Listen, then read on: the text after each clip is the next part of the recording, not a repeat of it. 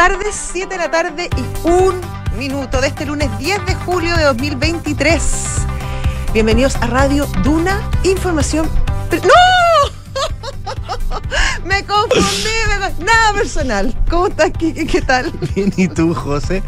Ay, bueno, es que sabes que... Dos de tres. pues. Dos de tres. ¿Cómo dos de tres? Sí, pues de los, de los tres programas que, donde pueden escuchar a Josefina Río. Dos día de- nomás, pues, ¿cuál es el tercero?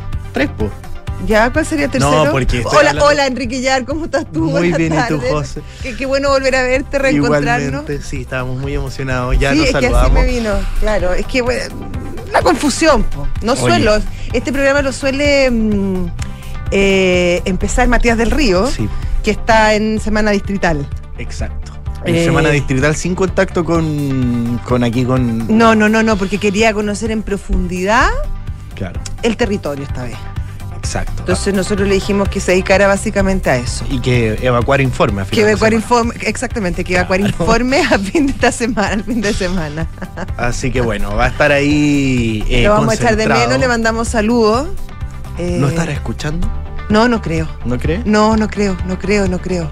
Bueno, Pero bueno, si alguien, si alguien lo ve por ahí. si alguien lo ve que que la buscando a. Wally y Claro. no se parece o no. Que alguien lo ve que le avise, que nosotros igual lo echábamos de menos.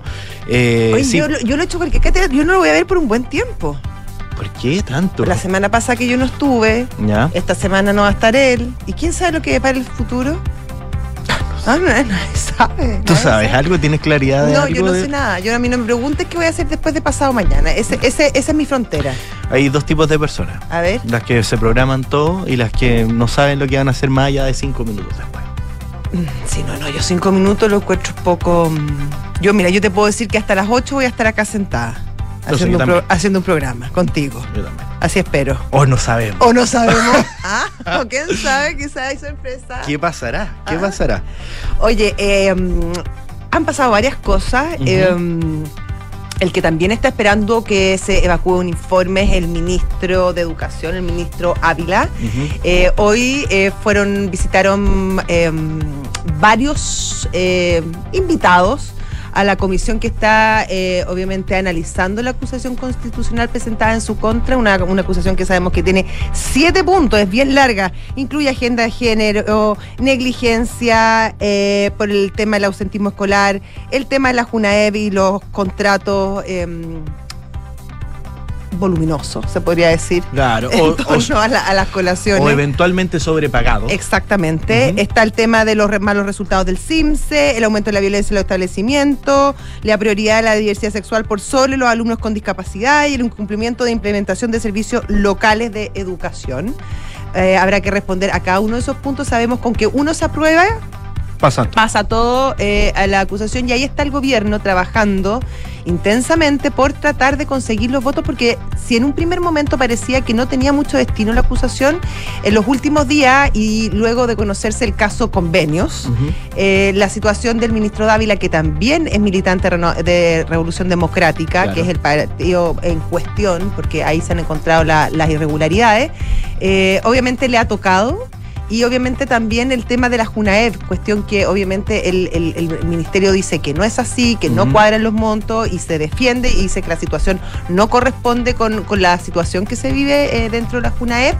Eh, obviamente tiene un- una, una correlación, en, Marca un ánimo. marca un ánimo, Sí. exactamente. Así que bueno, ahí está trabajando arduamente el, eh, el gobierno por tratar de dar vuelta a parlamentarios, sobre todo del más bien del centro, los ex PDG, algunos partidos de, de- algunos también militantes del Partido de la Gente, de la CDU, Centro Democrático. Unido. Democrático Unido, y que ahí está Erika Olivera, está el, el diputado Calixto, bueno, y otros más. Y mm, un trabajo intenso por tratar ahí de eh, dar vuelta a algunos votos. Vamos a ver cómo le va. Hoy día hubo bastantes presentaciones, en especial eh, la, mm, de la vocera del Bus de la Libertad, ¿te acuerdas Sí. tú? Que fue muy, muy polémica. una presentación que no se hizo, la del ex fiscal Carlos Gajardo, eh, que iba a ir sobre todo a exponer en, en el capítulo que tiene relación con, con Junaef. Y bueno, y muchos parlamentarios, en específico el diputado del Partido Socialista, Juan Santana, que es jefe también de bancada de esa colectividad, decía que no, encontraba el encontraba un poco extraña esta presentación del fiscal Carlos Gajardo. Eh, ya finalmente fue algo que no procedió, pero el gobierno está bien complicado en un miércoles que va a ser en extremo complicado, porque sabemos que en general se da así, más o menos, cuando la acusación constitucional es aprobada en la Cámara de Diputados, en general los ministros renuncian antes de llegar al Senado. Sí, en la mayoría de los Sí. casos, no siempre, pero sí. Pero eh, el presidente Gabriel Boric ese mismo día inicia también su gira por Europa. Exactamente, una gira nada de corta por lo demás. Claro, y una gira que lo Bien va a tener importante. concentrado.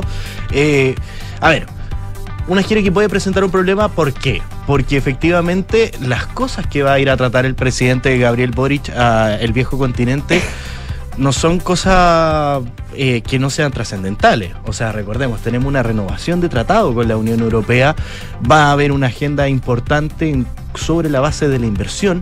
Pero ¿cómo un presidente puede sacar adelante una agenda que es tan importante, tan relevante, si la prensa que lo va a acompañar va a tener que preguntarle lamentablemente, porque va a ser así quizás... Pero ¿por qué eh, lamentablemente? O sea, O sea, sí, es parte de. Es parte de, es parte de la Claro. pega y es obviamente si toda la prensa que cubre, generalmente que es la que viaja con el presidente, que es la prensa, es la en el fondo, la Claro. copucha de este grupo de periodistas que trabajan en la moneda permanentemente y que cubren los temas de gobierno, que son los que viajan con el presidente, es evidente que le van a tener que hacer preguntas respecto a la coyuntura nacional, además de lo que De- esté claro. pasando en la gira, pero, Pero se puede- es parte de, esas son las reglas del juego. Claro, pero se puede perder. Hoy día incluso también eh, pedían, desde el empresariado defendieron eh, muchísimo esta, esta agenda. Desde la oposición estaban pidiendo que el presidente la cancelara de plano No. para que pudiera administrar esta crisis. Obviamente la, la moneda reaccionó rápidamente y fue el canciller Alberto Van Claveren en primera instancia que explicó cuáles eran los ejes estratégicos para nuestro país. Hoy día también estuvimos hablando con el... Ya, pero tú ahí el problema, para terminar la idea, tú dices que el problema de la, de la gira en cuestión es que el, el ministro Dávila, en caso de que fuera ratificada la acusación en la Cámara, no podría renunciar. No, no, no, o, o- o renunciaría y en el fondo quizás la agenda de la... Yo me acuerdo de un ministro, un subsecretario, o era subsecretario o era ministro, pero mm, Rodrigo Álvarez, eh, que renunció cuando el presidente Piñera estaba en una gira en, en Asia. La José Soto se acordaba hoy día también. Sí, es que estábamos juntas. Ya, y no, y la José Soto se acordaba estábamos, de, estábamos, de hecho, en la, estábamos en la gira presidencial en ese también del momento. ministro Jorge Insunza, quien renunció cuando la presidenta Michelle Bachelet estaba en Roma también. Exactamente. O sea, no es algo No, claro, nuevo. no, no sería inédito. Claro, no es algo nuevo, pero obvio, y, y por eso, porque está la experiencia, sabemos que muchas veces estas agendas O internacionales... sea, igual es un cacho. Sí, Es un cacho fácil que no es para nada. un ministro en cuando tú estás de viaje, pero sí. Bueno, eso está pasando ahí.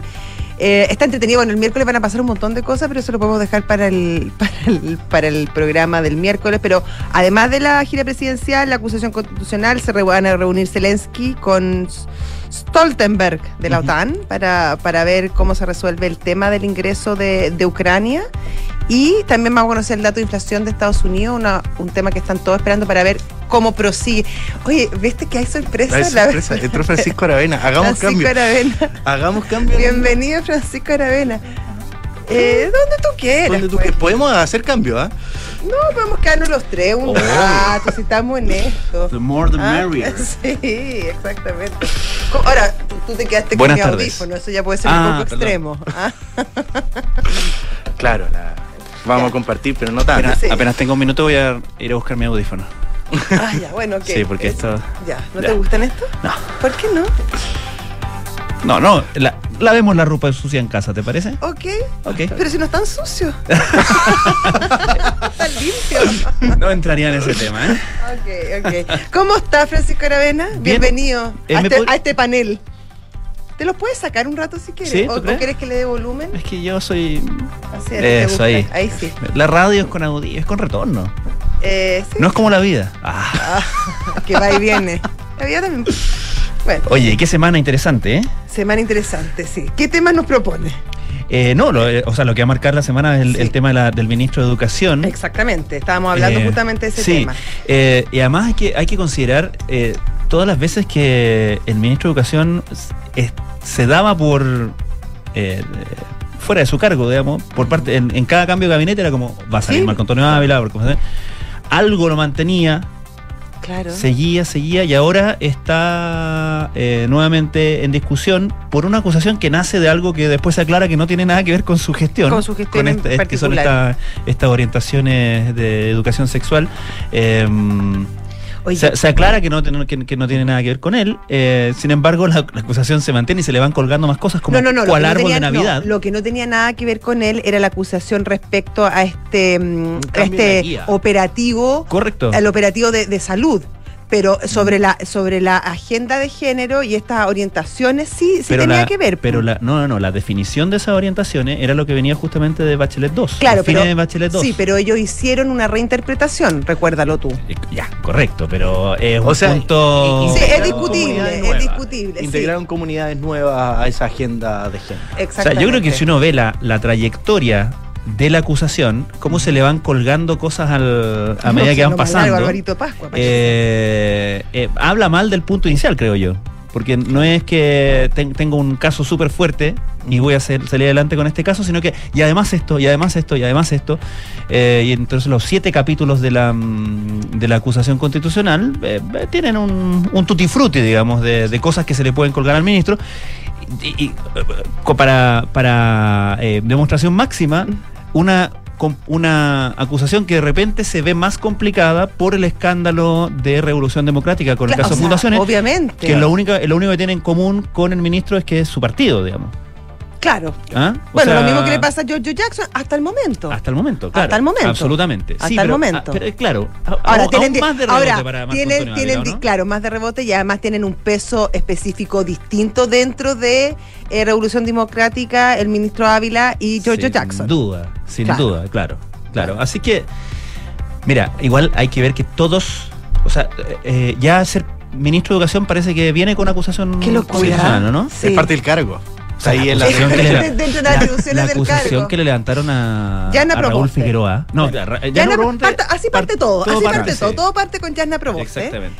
que no tenía, la verdad, la verdad, no había mucho fundamento. O sea, después todo el mundo reconoció que en realidad, Todos ah, en realidad no era para tanto. Ya, acto seguido, Harald Bayer. Harald Beyer, porque como había que vengarse, que ese sí que no tenía nada que ver. Fue así como, de hecho fue casi explícitamente venganza. Oye, no, y si te acuerdas como, no, y además todo esperando el voto de Sí. Karim Bianchi, ¿te acuerdas No, tú? era el Que fue como Carmina Burana. Era el senador, era el papá, po. Sí, por papá. Sí, por papá Exactamente, Bianchi. el papá Bianchi. Carlos. Carlos, Carlos Bianchi, Carlos, claro. toda la razón, sí, sí, perdón, que ahora es diputado fue Carlos, fue Carlos. Que llegó con su No, te se hizo esperar, hizo una teatralidad. No, sí fue Carmina Burana, totalmente. Sí, sí, sí, sí. Después ya sale el pobre Harald Beyer y después acusaron también a Marcela Cubillo. Sí, No, pues, sí, acusaron pues. a Marcela Cubillo. Gerardo la- Varela también, ¿Ah? ¿no? Gerardo Varela también lo acusaron, ¿no? Yo creo que se fue antes, duró menos. Duró yo como creo que- dos- duró yo creo que ese campeón se fue antes. ese ca- cachó que la cuestión no venía bien y se largó el campeón. Eh, Después de la completada decidió sí, largarse. sí, Y después, Marcela Cubillo que fue defendida por Francisco Cox, el abogado que ahora va a defender a Marco Antonio Ávila en la acusación del miércoles. y después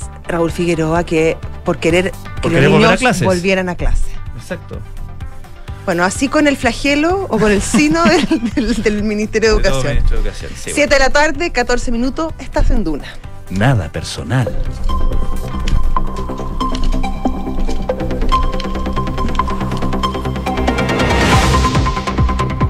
Enrique Javier, llegó tu momento. Vamos con los titulares. La diputada Catalina Pérez fichó a los abogados Gonzalo Medina y Sebastián del Pozo como sus representantes en el marco del caso Convenios. Los penalistas que fueron parte del extenso contingente de litigantes en el caso Penta oficiaron como abogados defensores de Pablo Wagner, el ex subsecretario de Minería del primer gobierno de Sebastián Piñera, quien fue condenado por delitos tributarios pero absuelto de la acusación en su contra por cohecho. Y la bancada de diputados de la democracia cristiana reclamó la presidencia de la Cámara Baja y solicitó al gobierno alinear al Partido Comunista. La bancada insistió en que lo que le corresponde es a su partido poder liderar la testera, mientras desde el Partido Comunista han puesto sobre la mesa que el turno efectivamente era de ellos. El presidente de Ucrania, Volodymyr Zelensky, confirmó que asistirá a la cumbre de Vilna que reunirá a los líderes de la OTAN. El mandatario ucraniano pedirá que su país sea adherido a la alianza, mientras que el miércoles mantendrá una reunión bilateral con el secretario general de la organización, Jens Stoltenberg. El presidente de China, Xi Jinping, se reunió en Pekín con la presidenta del Consejo de la Federación Rusa, Valentina Matiyevko, para poder discutir el desarrollo de las relaciones bilaterales y trabajar estrechamente en la asociación estratégica entre ambas naciones. Las relaciones entre Chile y Rusia se basan en los intereses fundamentales entre ambos países y pueblos, según destacaron en el comunicado que entregaron desde el Kremlin. Muchas gracias, Quique. Nos vemos. 7 de la tarde, 16 minutos. Estás en Duna. Nada personal. Estamos súper juntitos, Francisco. Yo nunca había Sí, ¿por qué se va Enrique Javier? No sé. ¿Alguna mala cara? Sí, ¿Cómo por favor, quédate? quédate. Si ya Enrique estamos Javier, en por esto, oye, si favor. esta cuestión. ¿ah? Esta es una fiesta informativa. Toda la razón. Oye, Sí. hablábamos de mm, hablábamos de George Jackson hace poco. Eh, hoy se conoció una denuncia por parte del diputado Joanet.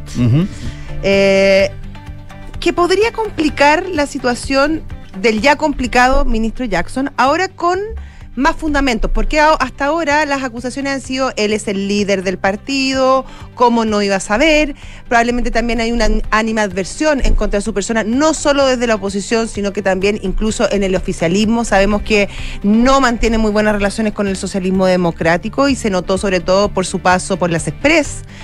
Eh, y claro, se le, se le, se le, se le- eh, incluso la UDI eh, en algún momento le pide al, al presidente Boric que saque al ministro Jackson, o si no va a votar en contra del presupuesto, en una actitud bien compleja, sobre todo sabiendo por las vicisitudes que pasó la UDI en un pasado no tan lejano respecto a estos temas. Y quizás por lo mismo. Y quizás por lo mismo, y quizás por lo mismo, Claro. pero uno se pregunta por cómo uno no aprende de las experiencias y lo importante que es para que al país le haya bien que haya cierta amistad, que, bueno, no sea amistad, pero al menos una civilidad, una, a- un civismo. Sí, la verdad es que yo creo que la- ya estamos en un punto donde la, tales apariencias no... eh, no hay mucha gente interesada en mantenerlas, No, digamos. no, ¿ah? no, es verdad. Donde en el fondo eh, es como, ah, eh, que necesitamos sacrificio. O sea, básicamente al, al gobierno se le están pidiendo sacrificios. Claro. como en el, estamos en, Que- están, que- están que- en el en la, que, están en la claro. montaña, tienen como la lleve- lista.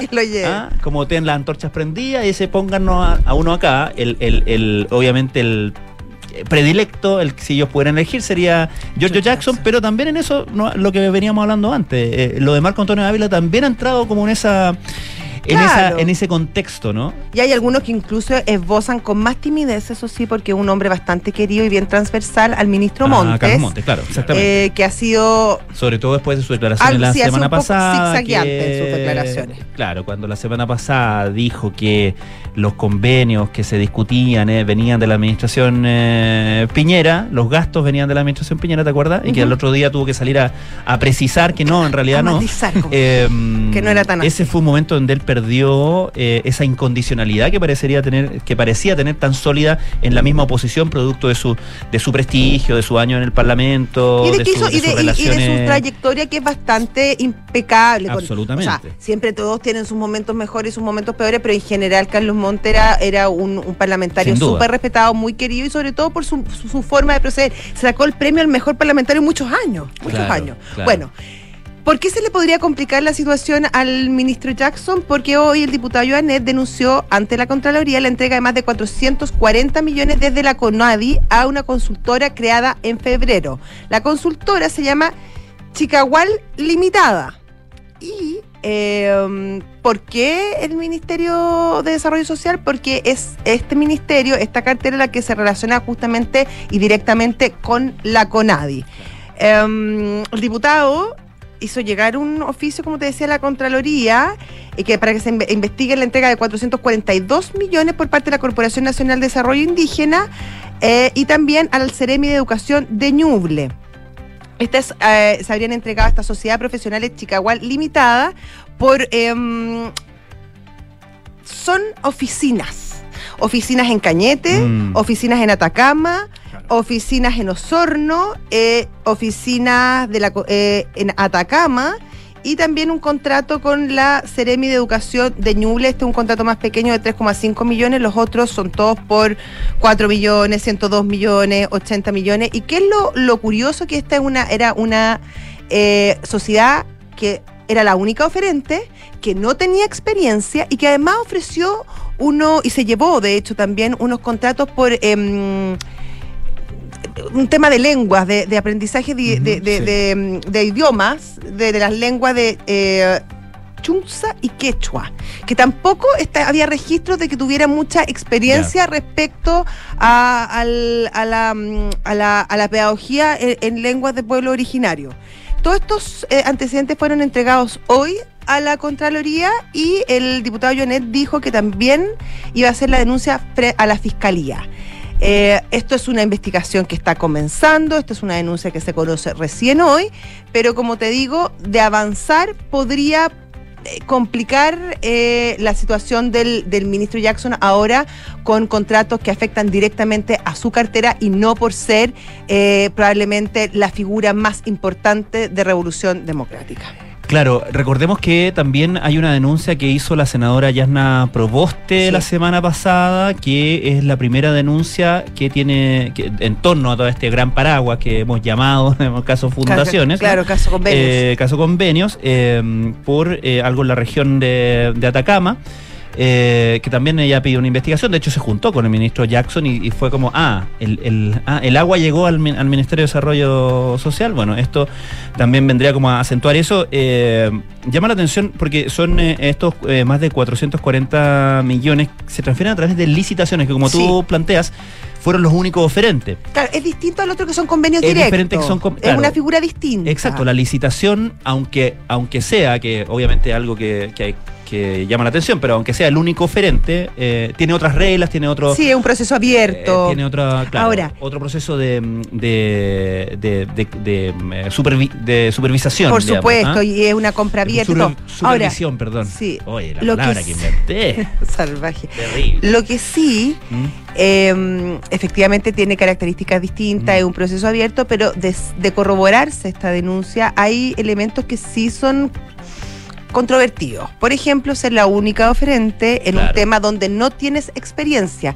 Uno de los temas eh, y requisitos y atributos que se miran al momento de entregar una licitación es que aquella eh, organización que está postulando a dicha licitación tenga experiencia en ese tema. Esta, esta fundación mal podría tener experiencia si fue recién constituida en febrero de este año y en ámbitos tan distintos como el arriendo de oficinas, por un lado, y por el otro, el transmisión de lenguas de pueblo originario. Exacto, exacto. Bueno, mira, cuando todo esto pase y rueden las cabezas que vayan a rodar, eh, si es que el, eh, digamos, el músculo eh, del Estado tiene algún tipo de aprendizaje positivo, eh, algo, algo se irá a corregir en las maneras en que se, en que se reparten las platas, ¿no? Eh, ese es el espíritu, por lo menos, en que está convocada esta comisión que, que, que convocó el, el- el presidente, ¿cierto? De revisar cómo se reparten las platas en este tipo de casos como, como eh, fundaciones. Respecto al caso de las licitaciones, bien, estaría bien también que se revisara un poco, porque sabemos que si bien las, las licitaciones son mecanismos más transparentes, que tienen, eh, tienen serlo, ese claro. sentido, ¿no? Por eso, por, eso, por eso se establece que ciertos montos tienen que ser asignados vía licitación. Sabemos también, por un montón de casos, eh, de ahora y siempre, digamos, que hay maneras de arreglar las licitaciones, digamos, que, es- que eh, no, eh, digamos, el mecanismo no, evidentemente no es infranqueable. No. Maneras como, por ejemplo, eh, que las bases que tú estás poniendo para la licitación sean tan específicas que finalmente digas, bueno, ¿sabéis qué? De, la, de todas las que podrían postular a esto, hay una sola que le da. Claro, ¿Ah? claro. Cuando hay oferente único, también hay algo, quizás algo, algo está ahí, eh, algo que hay, hay que arreglar en esas bases. Porque ahora, distinta es la pregunta si se hay, si se descubren ilegalidades o no, digamos. Bueno, claro, ¿Cierto? y ahí, claro, y son vías distintas, porque Exacto. obviamente hay, un- ahí hay un tema judicial eh, que, que habrá que investigar y que habrá que, que aquellos que resulten culpables, de resultar culpables, tendrán que eh, pagar de distintas, de, de- de otras maneras. No sé cuál Mm. será, cuál, cuál es la pena ahí, no me, Mm. me declaro ignorante en ese tema. Pero efectivamente es distinto. Yo creo que acá, claro, está lo que tú dices, lo que pueda eh, entregar esta comisión y lo que se pueda hacer eh, por vía administrativa, las cosas que puedan avanzar el gobierno eh, sin necesidad de proyectos de ley, pero me imagino también que va a haber también a lo mejor una batería de proyectos de ley que tiendan a eso y uno esperaría. Y también yo creo que en la discusión de la nueva constitución que está justo en este momento, yo creo que hay un espacio súper importante respecto a la función del Estado y cómo concebimos el Estado. Yo creo que eh, las reglas del juego em, que, que se establecen a través de justamente de la Constitución son súper importantes porque justamente eso es. Si acá no nos van a venir a arreglar la delincuencia de un día para otro, tampoco la Constitución no va a arreglar el problema de la inflación y probablemente tampoco solucione eh, no sé, las colas en los hospitales, pero sí sientan las bases para que el, el, Estado pueda ser eficiente, sientan las bases para que el sistema económico permita a la gente desarrollarse de la mejor manera posible. Y creo que ahí sí hay una, oportunidad importante y sí existe el espacio para llegar a tratar de llegar a los acuerdos más amplios y transversales posibles. Bueno, el tema de la modernización del Estado a este respecto eh, también es algo que, se repite y se repite eh, cuando, cuando la gente hace campaña, digamos, eh, y se concreta muy poco una vez que el que tiene que, repartir es el que, el que está a cargo, ¿no? Exactamente. En todos los gobiernos, en todos los, en, de todo signo, digamos. Es como parte, casi parte de la, del ejercicio. Es muy caro. ¿Mm? Es muy largo, o sea, es muy caro al principio, porque, porque, porque probablemente va a significar un montón de despido o de automatización de sistemas, de implementación de nuevas tecnologías. Eh, es muy caro, es largo, no es un proceso que, que, que, es de un día para otro, por lo tanto, el incentivo para un gobierno de cuatro años de empezar un proyecto así que le va a ganar, le va a generar cientos de enemigos a un costo altísimo y que no, no le va a redituar en votos probablemente. Em, claro, eh, es difícil, es difícil encontrar esa persona, es difícil encontrar esa persona, pero yo creo mm. que es probablemente una de las deudas más importantes que tiene nuestro Estado consigo mismo. Exactamente, exactamente. Bueno, no sé, no sé cuánto de eso se pueda se pueda eh, plasmar o, en, qué, en qué nivel de detalle se pueda plasmar o se vaya a plasmar en el texto constitucional. Sé que ha habido expertos presentando, eh, hay, de hecho, está esta, mm, esta, esta moción de con mi plata, no, no es con mi plata, no, es la siguiente, es que no más pituto o algo así se llama. es que tienen, como tienen nombre de eslogan. ¿ah? Sí, eso eh, también. Sí, está esta, de, este, de esta red, eh, eh fundación de pivotes, ¿no? Esta, esta, laboratorio de políticas públicas, eh, le gusta llamarse. elegante Bonito. Ese que fundado por Bernardo Larraín. Em, eh, lideraron junto con otra con otra organización esta iniciativa popular de norma eh, y, fueron, sí, eh, claro, creo que fue la segunda que más firma junto, justamente después de Con mi plátano. Em, y fueron a presentar ante el Consejo Constitucional, digamos, o sea, claro, es un tema que, se está comentando, pero también la pregunta es qué tan realista es ponerlo a nivel constitucional y cómo lo debes poner para, no sé si obligar, pero impulsar o estimular, ¿cierto?, a los gobiernos a eh, liderar eh, iniciativas en ese sentido. Pero suena lamentablemente un poco idealista aquí, entre tú y yo. ah, ahora que estamos hablando, ¿no? Sí, pero yo creo que un, es un esfuerzo que bien vale la pena. Pero sin duda, ¿quién dijo que todo está perdido? Vengo a ofrecer mi corazón. Siete de la tarde, 29 minutos, estás en Duna. Nada personal ya está nuestra entrevistada al teléfono. Se trata de Paulina Bodanovich, presidenta del Partido Socialista y senadora. ¿Cómo está usted, Paulina? ¿Qué tal? Muy buenas tardes, muy bien, gracias. Qué bueno. Paulina, em, se conoció esta denuncia a la Contraloría presentada por el diputado Joanet eh, en eh, por este em, esta licitación por 440 millones desde la CONADI a la consult hasta consultora. Em, esto podría complicar la situación del ministro Jackson, a quien ya se han dirigido bastante los ataques, pero sin nada muy concreto. ¿Cree que esta, esta denuncia en particular eh, podría ahora sí poner el foco en, en la destitución quizá o en la renuncia del ministro Jackson? Mire, desconozco los antecedentes fundantes de esa denuncia, solo conozco la, la noticia muy en general, pero evidentemente que esto de que todos los días aparezcan hechos es muy complejo porque no, logramos distinguir qué es lo que puede ser regular de aquello que es irregular. Eh, que existan eh, hoy día una presunción eh, generalizada de que todo transferencia hecha a fundaciones per se es ilegal, es muy complejo. Y por eso que nosotros hemos sido insistentes en pedir cierta urgencia en las investigaciones internas y las investigaciones de Contraloría y particularmente en la acción que pueda tener el Ministerio Público en orden a formalizar prontamente con los antecedentes que ya se cuentan a ciertas personas, después puede ampliarse, por cierto, la, formalización a otros, eh, y por los delitos que hoy día eh, aparentemente son los que se podrían imputar. Eh, estar en esta suerte de eh, estar en vilo, digamos, que, cada día aparecen antecedentes que pueden ser constitutivos de delito, como pueden no serlo, es muy complejo para eh, la, para el sistema político, creo. No, no es solamente un problema del gobierno, un problema de todo el sistema, porque finalmente el manto de duda está cayendo sobre todo un sistema que sin ningún ánimo de bajar el perfil de esto, porque es de una máxima gravedad, también tiene que permitir que se adopten medidas y que podamos también seguir, eh, que el gobierno continúe gobernando, que los parlamentarios dicten normas y leyes y que no nos caigamos en un inmovilismo que sea perjudicial para el país.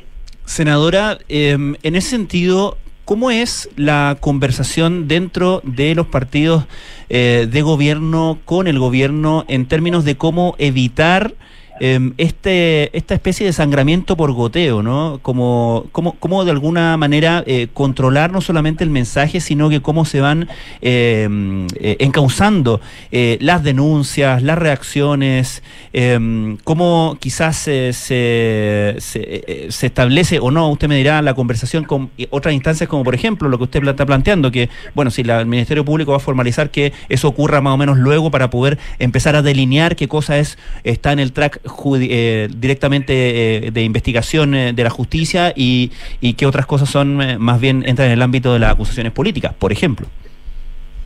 Bueno, por eso que creo que esto requiere una acción política coordinada en cuanto a que acordemos una agenda de probidad y de transparencia urgente, transversal, no solo desde el oficialismo, me parece que aquí esto le pega a todo el sistema político, los partidos políticos están totalmente desprestigiados en Chile, tienen una aprobación bajísima, el Congreso Nacional de la misma manera, de manera tal que el que cree que haciendo eh, más escarnio de la situación va a salir eh, ganancioso, yo creo que es todo lo contrario.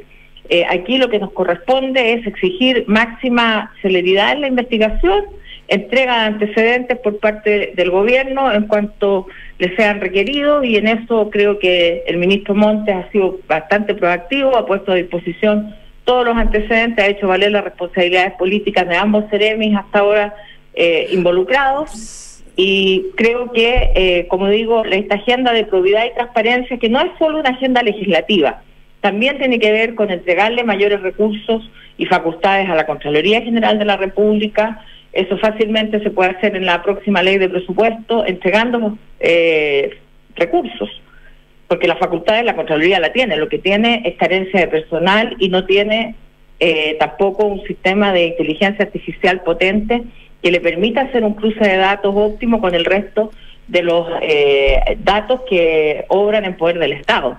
De manera tal que solo con esas acciones nosotros podemos lograr enfrentar este problema tiene que ser con máxima transparencia, pero también con medidas efectivas prontas y urgentes. Senadora, ¿qué debiera incluir y qué debiera excluir también esta agenda de transparencia? Me refiero sobre todo porque hay cierto temor por parte de la ciudadanía eh, de que con esta, mm, con esta agenda, con estas nuevas leyes, eh, también se incurra en algún tipo de perdonazo.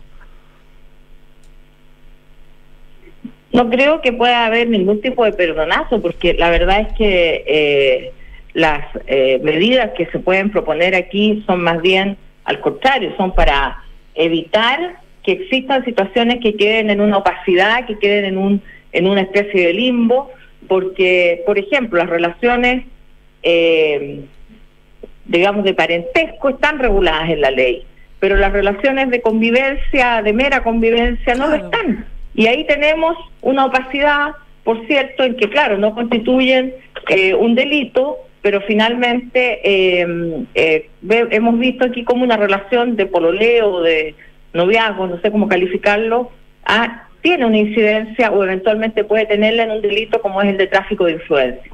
De manera tal que aquí se trata de imponer estándares superiores a, la política, tal como se ha hecho en la ley de lobby también, me parece que hay que revisar la ley de lobby que tiene falencias. Eh, tenemos que eh, poner más requisitos, pero también yo creo que desde la, desde la política, desde los partidos políticos, también tenemos que hacer un trabajo con, lo, con la militancia. Ahora, senador, igual se han hecho esfuerzos, se han hecho esfuerzos por sí, se han hecho esfuerzos con la ley, por ejemplo, de, de alta dirección pública, pero mm. resulta que, que muchos de esos intentos igual en el camino van fracasando. Bueno, la ley de, la alta dirección pública yo creo que no da tampoco, eh, es algo que es bastante crítica, eh, la forma en que se aplica. No tiene suficiente presupuesto, todavía a, un año y medio del gobierno no se pueden llamar todos los concursos porque es un sistema, un, servicio que tiene poco personal, que tiene pocos recursos y que tiene que ir haciendo los llamados concursos parcialmente y que finalmente los servicios públicos están acéfalos o con personas que no tienen eh, proyección en el servicio, que no tienen ningún apoyo y por lo tanto no se sienten llamados a poder tomar decisiones importantes. Entonces, para solucionar un problema que es el de evitar el tráfico de influencia, tenemos servicios públicos hoy día paralizados. Entonces, aquí hay que hacer una reforma integral del Estado, tomar la modernización del Estado como un desafío del gobierno, de los partidos políticos de gobierno, con la NEF, que acaba de, la semana pasada de señalar que esta es una prioridad para la mm. Asociación Nacional de Empleados Fiscales, y cuando se dice entonces que la modernización del Estado no se puede hacer porque las asociaciones funcionarias suponen, eso es mentira. Aquí hay que ponerle el cascabel al gato y tenemos que exigir modernizar el Estado para un Estado del siglo XXI. ¿Cuáles son las funciones del Estado de este siglo? ¿Cómo se pueden hacer? Aunque signifique la salida de muchos eh, funcionarios públicos. Los funcionarios públicos que tengan que salir, por supuesto, habrá que hacer, como se hacen todas las leyes, un proceso escalonado, un proceso que vaya eh, un transitorio para respetar los derechos laborales. Nosotros como Partido Socialista somos el partido de los y las trabajadores, así nacimos hace 90 años y nunca vamos a dejar eh, de lado los intereses de los trabajadores, pero también esos intereses deben conciliarse con lo que es la estructura de hoy del Estado y sobre todo con cuál es el Estado que queremos construir. ¿Qué queremos? Queremos un Estado más fuerte, sí, un Estado con espaldas que pueda eh, dar garantías en los derechos sociales a, los, a las personas, en educación, en salud, en previsión social, en seguridad social, sí, pero también queremos un Estado mejor, un Estado más eficiente, un Estado en que no exista la posibilidad, por ejemplo, de que existan estas fugas de dinero de eventuales apropiaciones porque el Estado mismo no ha podido cumplir esas funciones. ¿Por qué no es el Estado el que mm. puede ir a los campamentos a entregarle recursos físicos, agua, eh, qué sé yo, depósitos de basura, etcétera, luminarias a las personas y tenemos que tercerizar y entregárselo a fundaciones ¿Dónde está escrito aquello? ¿Por qué que tenemos este modelo? Porque hay un modelo subsidiario, un modelo que se le está entregando a particulares una acción propia del Estado. ¿O acaso la gente que vive en los campamentos son ciudadanos de segunda clase y que no merecen la atención del Estado como si la merecen otros eh, ciudadanos? Senadora, muy cortito, eh, estamos en el tiempo, pero muy cortito, eh, usted habla de eh, alcanzar acuerdos transversales. En ese sentido, le quería preguntar por qué clima usted percibe que hay justamente transversalmente en lo político, porque da la impresión de que la oposición está endurecida frente a este tema. Y si uno hace memoria de los grandes procesos de reflexión y de, y de, y de por lo menos propuestas de reforma en estos sentidos, solamente han sido posibles cuando los escándalos han salpicado a todos, ¿no? O sea, cuando, cuando era solamente el escándalo de Penta, la conversación era una, pero tuvo que saltar a, a SQM, que, que, salpicaba a todos los partidos, para que se alcanzaran algunos consensos al respecto. Por ejemplo, eh, ¿cómo aprecia usted el clima hoy día para tener esta conversación que usted está planteando? Bueno, yo creo que la derecha eh, ha sido bastante dura y que está siendo bastante implacable eh, y yo también lo soy respecto de los hechos, pero no lo soy respecto de que no podamos encontrar fórmulas de que no vuelvan a ocurrir estos hechos. Entonces me parece que cuando yo planteo eh, la modernización del Estado, la estoy planteando también en ese sentido, en que no tengamos eh, posibilidad de que, o que disminuyamos las posibilidades de que se eh, entreguen recursos fiscales a particulares, pero eso la derecha no lo va a aceptar nunca. Y no lo va a aceptar porque aquí hay un modelo en las construcciones, está, hay un modelo en la compra de terrenos para los comités de vivienda, hay distintas... Eh... Pero senadora, en su propuesta lo que usted está proponiendo es que hacer crecer aún más el aparato estatal porque para sacar a los privados de la, de la intermediación de estos fondos. No, lo que yo estoy diciendo es que tenemos que modernizar el Estado, que los funcionarios públicos cumplan las labores con mayor eficiencia y que el Estado se haga cargo de los problemas de los ciudadanos. Perfecto. O sea, y en ese esquema, ¿qué, qué papel cumplirían las, las fundaciones privadas? ¿No cumplirían ni un papel? Bueno, la derecha es muy insistente en esto, en, la, en que la fundación, y de hecho este ha sido un punto de, de mucha crítica y mucha disputa en el acuerdo constitucional. Por lo tanto, para ellos es muy importante esto de la fundación. ¿Y para ustedes no ah, tanto? Yo creo que hay que ver para qué y en qué medida. Y si hay que entregarle dinero a las fundaciones, yo no tengo una animadversión contra las fundaciones, pero sí que entonces tengamos un suficiente control del Estado en el gasto y en el uso de esos recursos públicos que no vayan a parar a manos privadas. como en este entender, porque podría, porque eh, bajo esa esa lógica, eh, explíqueme bien si no la, no la estoy siguiendo, eh, ¿usted cree que eh, es, más probo el Estado en la administración de estos recursos, de lo probo que podría ser una institución privada en la administración de estos recursos?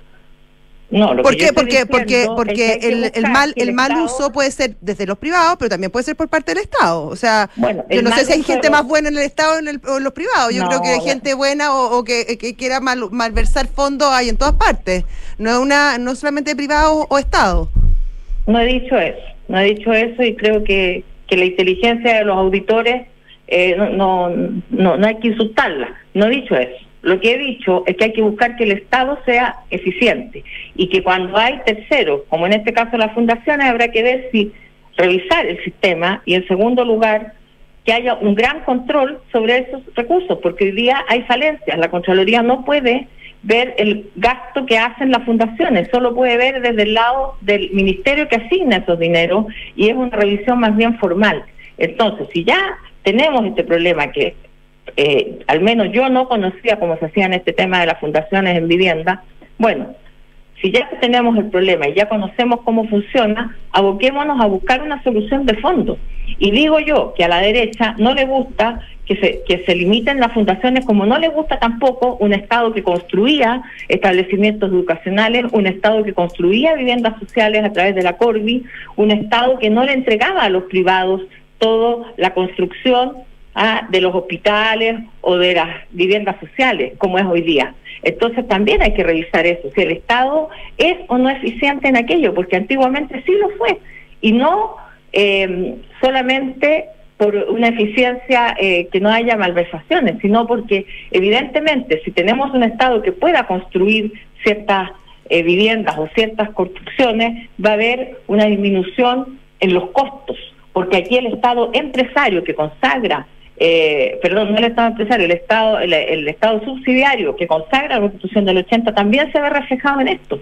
Entonces estas son discusiones de fondo que yo creo que es una invitación en este momento en que tenemos evidentemente un problema grande y grave eh, de poder ir un poco más allá y que hablemos en serio de estos temas. Senadora Paulina Odanovich, muchísimas gracias por esta conversación con Nada Personal. Muchas gracias, senadora. Hasta luego. Muchas gracias. Buenas tardes. Que le vaya muy bien. 7 de la tarde, 45 minutos, estás en Duna. Saludamos a nuestros auspiciadores. Saludemos, sí. Parte tú. Eh, un segundo. Eh, ya, yo voy a partir. Ya, pues. Una vez más, la Universidad Andrés Bello se posicionó en el primer lugar en Chile en el prestigioso ranking de impacto del Times Higher Education por su aporte al cumplimiento de los objetivos de desarrollo sostenible de Naciones Unidas.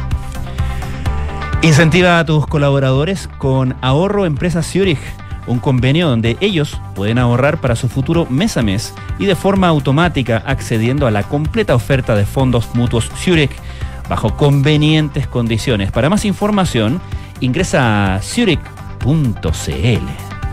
7 de la tarde, 46 minutos. Vamos a una pausa y ya volvemos.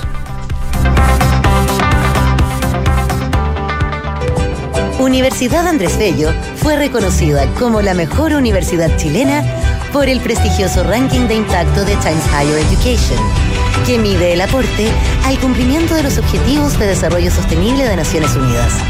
Un orgullo para la universidad, que desde su quehacer aporta a la construcción de una mejor sociedad. Universidad Andrés Bello, acreditada a nivel de excelencia en todas las áreas. ¿Qué es ir un paso adelante contra el cáncer? Es contar con los mejores especialistas por si es que te llegara a pasar. Es tener un seguro que me proteja ante cualquier tipo de cáncer. En Zurich vamos un paso adelante contra el cáncer. Por eso te ofrecemos el seguro Zurich Oncológico Familiar que te protege de inmediato al ser diagnosticado de cáncer. Conoce más en zurich.cl. ¿Y tú vas un paso adelante? Riesgo asegurado por Zurich Chile Seguros de Vida S.A. Las condiciones generales del producto, coberturas y exclusiones se encuentran depositadas bajo los códigos POL 3 201 80108, K3 202 20212, K3 202 20213 y sus condiciones particulares. Conoce más en zurich.cl. Con Talana, la más completa plataforma digital de recursos humanos, ahorras tiempo y costos. Gestiona la información laboral de tus colaboradores, firma digitalmente, calcula remuneraciones y encuentra al talento ideal para tu empresa, directo desde la app más descargada y mejor valorada para la gestión de personas. Únete a las miles de empresas que ya han digitalizado su área de recursos humanos con Talana. Conoce más en talana.com.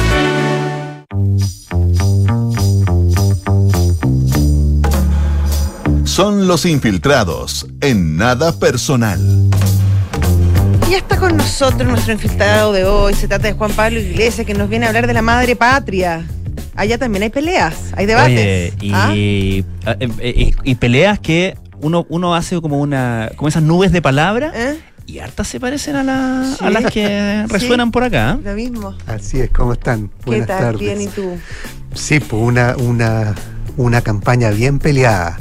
Y lo de hoy día es, fue parte de eso, digamos. Que además es- es- fue recién, digamos, a las 10 de la noche, ahora ya, 4 eh, nuestra, un debate que eh, entre eh, Pedro Sánchez y eh, Núñez Feijó, Alberto Núñez Feijó, el candidato del PP. El único debate entre los dos que va a haber Así, pese a que queda otro debate donde van a participar los otros dos candidatos, Yolanda Díaz y Santiago Abascal, pero no va a ir Feijo.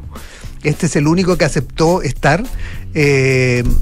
Perdón, no va a ir Feijó y no, y, pero, y Pedro Pe- Sánchez y sí. Sánchez sí. Ah, ya. Así que probablemente su puesto va a quedar vacío, pero va a Ya. estar, eh, seguramente lo dejarán vacío para que Ya, se note la note, ausencia. claro. Pero eh, eh, aceptó finalmente solo este debate, eh, porque además él era el, es el que va adelante. e incluso en el debate, Feijó le recordó a, a Pedro Sánchez que en la campaña contra eh, Mariano Rajoy, él mismo, Pedro Sánchez, no quiso ir a debates porque además era el que iba adelante en esa Claro, oportunidad. claro, claro. Pero bueno, el debate de hoy día era eh, bastante clave para eh, Pedro Sánchez, sobre todo, y en eso estaban todos de acuerdo en eso, que, que era la oportunidad de Pedro Sánchez de marcar eh, un giro en la campaña y, y eh, potenciar el aparente alza que ha venido por lo menos experimentando el PSOE desde el 28 de mayo, que fue la debacle, digamos, de la elección autonómica y municipales. Eh, y eh, en ese minuto eh, Pedro Sánchez llamó a elecciones apostando a que su discurso ante el temor del avance de Vox iba a movilizar a toda la izquierda para apoyarlo. Y en parte algo le, venía dando resultado en las encuestas, por lo menos, y se iba acortando la brecha o la distancia que había entre el PP, pese a que el PP sigue liderando la encuesta eh, y la distancia, dependiendo de las encuestas, es de, del orden del 6 o 5 puntos porcentuales. Eh, depende, hay una un poquito más y otras bastante menos. Hay una de, del, del país que le da eh, como dos o tres puntos de diferencia entre el PP y el, el PSOE. Eh, pero eh, en esa campaña se, era clave para, para Pedro Sánchez este debate y según todos los analistas que uno ha escuchado en este rato, digamos, después del, del, debate, no le fue bien a Pedro Sánchez. No fue lo que él esperaba, no fue el escenario en que él esperaba, y para, en cambio, para Núñez Feijó eh, fue mucho más eh, porque apareció como el como el ponderado, como el moderado, como el tranquilo en la sala y Pedro Sánchez Como el adulto en la sala. Exacto, y Pedro Sánchez un poquito más eh, descompuesto o por, o- o por lo menos más agresivo que eh, se percibió cierto nerviosismo, sabiendo que era que era su minuto, tenía que aprovecharlo y pese a que él tiene larga experiencia Tiene y es un buen tiene buen, es muy dote muy buen Sí, sí. buen eh, polemista. al contrario de Núñez Fejó, que aparece muchas Más veces como. Más fome, Sí. eh, en este caso eh, la fomedad le dio frutos a- a- al candidato del PP y no al- a, a Pedro Sánchez, eh, porque fue un debate además donde hubo poca idea y mucha pelea. Eh, Y por, por lo que he visto en, en, algunos titulares que se han eh, que se han eh, rescatado todo esto, eh, mucha recriminación con los socios de, de Alianza, así es, ¿no? así es. Y, y Pedro, eh, Pedro Sánchez, que, es, que ha sido su, su discurso de campaña, enfocándose sobre todo en la alianza con, En Vox, en claro. con Vox del PP. o sea, el mensaje y- del electorado están votando por Vox, no por el PP. Exactamente. Claro. A- hasta un punto en que, en que el propio Núñez Feijóo le dijo, eh, eh, señor Sánchez, si quiere debatir con, con eh, Vox, hágalo con Vox. Yo soy del PP, le dijo. Como señalándola para marcar ese punto. Pero, pero efectivamente, el- el- el- la estrategia de, de Pedro Sánchez ha sido esa, enfocarse en, en que finalmente si gana el PP, gana Vox entra Vox al gobierno, eh, que de paso, si es que pasa eso, también sería un hecho histórico que un, partido eh, como ese, que en, en al- en algunos de sus eh, candidatos también eh, eh, eh, eh, valoran, digamos, incluso el, el- Sí. el periodo del franquismo, en al- algún- Pero- algunas figuras de, de ese partido, eh, sería, sería un, un giro importante, un, un- hecho importante en la sería, historia. perdón, sería comparable cuando Podemos entró a la coalición de gobierno es, hace, hace unos años. Un partido claro, joven, claro. con un discurso rupturista, etcétera, ¿no? Pero Claro. ¿qué preponderancia podría tener Vox en, en un eventual gobierno de Feijóo? Sobre todo que no les fue tan bien. O sea, el PP pasó a la plenadora en las es, últimas elecciones. Así es. Bueno, ese es ese es un tema central, tanto así que en algún minuto el propio Feijó le dijo eh, en, en una Claro. de las partes altas del, del debate, mire, eh, señor Sánchez, yo firmo aquí que si usted sale con primera mayoría, aunque no saque los 176 votos que se necesitan para lograr esa mayoría, eh, yo me abstengo y usted se vuelve presidente del gobierno. Y si pasa lo mismo conmigo, firme usted y, y yo gobierno solo. En el, estaba queriendo decir eso. Claro. No lo dijo explícitamente, pero estaba queriendo decir eso. No gobierno con Vox, gobierno solo porque usted me da eh, con su abstención la, eh, la posibilidad de hacerlo. Eh, pero eh, claramente el tema es que probablemente va a necesitar esos votos Claro. de Vox. Y lo que se está viendo es más bien lo que ha pasado en los pactos con, en las eh, comunidades autonómicas eh, después de la elección del 28 de mayo. Y ahí la relación no ha sido tan fácil. En Extremadura, en un primer minuto, se, se marcó distancia. La, la ahora presidenta de Extremadura eh, no quería pactar con, con Vox, pero finalmente lo hizo en ciertas condiciones que fue mucho menos eh, favorable para Vox que otras, como por ejemplo en Baleares también se pactó, pero ahí con, un, con una presencia de Vox mucho más fuerte. En la comunidad valenciana también hubo un, un- un pacto. Eh, en ciertas condiciones mejor para, para Vox, con presencia de Vox eh, mayor en, ese gobierno. Eh, por lo tanto, esas son un poco las señales. Ahora, hay que ver cuánto aporta Vox en votación y en escaños para lograr ese, ese, ese, ese número mágico que es los 176. Eh, y ahí... el tema central es, es cuánto van a sacar en la elección y las encuestas muestran un Partido Popular que ronda los 30, 31, eh, por- un 31% eh, eh, de apoyo y eso le daría cerca de 140, o s- pero le faltarían, en el, en el mejor de los Claro. casos llega a 150, pero le faltarían todavía eh, eh, escaños para sumar esa mayoría y ahí se los daría daría eh, Vox, un Vox que de acuerdo a toda la encuesta bajaría con respecto a los 52 escaños que tiene hoy día, serían menos según las encuestas, digamos, O sea, día, del orden de los mm, 40, El, tendría... el poder relativo de Vox eh, sí puede ser eh, eh, decisivo. Eh, me acuerdo eh, después de las elecciones de, de mayo, Feijó derechamente les- le- también les dijo a, la gente de Vox, oiga, hagamos las cosas bien, como más o menos como, no sé si lo llamó derechamente a omitirse en ciertos lugares para darle mayor claridad a la, a la opción del Partido Popular. Justamente al revés de lo que hace Pedro Sánchez, ¿no? Contra Pedro Sánchez, cuando dijo acabemos con el sanchismo. Así es, bueno, el, el sanchismo se ha convertido en un Claro. término muy, muy intensamente usado en esta campaña, pero, pero sí, eh, en el fondo lo que apuesta Feijó y lo que ha hecho Feijó también, eh, eh, desde que llegó al PP a liderar el PP, es mover al PP y ampliar su base hacia el centro. Claro. Eh, y le ha dado resultados y lo vimos en las elecciones de, de mayo. Eh, por lo tanto, su O apuesta sea, es esa. Ciudadanos desapareció. Así es, él captó toda esa votación y en cambio Pablo Casado antes había se había inclinado más bien a acerquémonos a ese lado de porque la votación parece que está para, para el lado de Vox.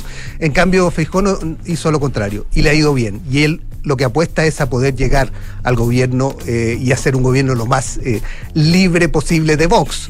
Eh, pero Mm. evidentemente al minuto de contar los votos eh, va a ser clave saber cuántos tiene y cuántos va a necesitar Ahora, para él. el propio PP también tiene sus facciones y tiene su, su disidencia. es, no, no es, sí, digamos que una taza de leche. No es una taza de leche, Uf. la misma llegada de Feijó. O sea, la guerra intestina que tuvieron antes de la llegada de. Feijó, ¿cierto? El, con- Así lo que terminó Incluso con sacando Pablo con, con los liderazgos femeninos que son súper Sí. fuertes en el PP, no digamos que que, mm, que, que- que- que se las lleva todas. No, no, va a ser, va a ser, va a ser difícil y, y- y, eh, incluso muchos no, no apostaban mucho dentro del PP por el propio Feijó, eh, pero le ha ido bien. Sí, hay que ver, hay que ver cómo le va, cómo le va. Ahora, eh, hay las elecciones son en dos semanas más, eh, falta todavía un, un, eh, un debate eh, donde no va a estar Feijó eh, y el, pese a que a Sánchez no le fue día bien, podría eventualmente sumar los votos. ¿ah? O sea, hay encuestas que plantean que eh, sumando a los pequeños partidos eh, Nacionalistas. nacionalistas, el PSOE con Sumar, que es la otra fuerza de izquierda, podría eventualmente en un escenario del más favorable llegar a sumar los votos. Así que nada está dicho todavía, pero evidentemente Pedro Sánchez perdió una oportunidad hoy día. Pero tiene un bolsón importante de votos Sánchez, propios. Sí, sí. Sí. Y ahí, y ahí, bueno, y ahí va a ver si es que su gran apuesta de llamar a elecciones inmediatamente después de la derrota de las elecciones eh, municipales y autonómicas y en pleno verano, eh, Esa si, es la si apuesta, sobre fruto o no, ¿no? O sea, Ahora- por lo menos por audacia no se ha quedado. A Sánchez le gusta jugar a, Sí. o sea, de- claro, a Audacia no se queda y le gusta Mm. jugar a eso, a eso eh, y, y hay que ver si esta jugada le resulta. Claro. Si es que le resulta, va a ser eh, memorable probablemente en, en la política española. Ahí sí que vamos a hablar de sanchismo. Exactamente. Juan Pablo Iglesias, muchísimas gracias. Gracias a usted. Gracias. Nos vemos. Y nosotros, Francisco, nos despedimos. Hasta mañana. Hasta Me vas a mañana. acompañar toda la semana. Pero desde el inicio. Ay, qué bonito. Ya, nos vemos mañana entonces. Chao.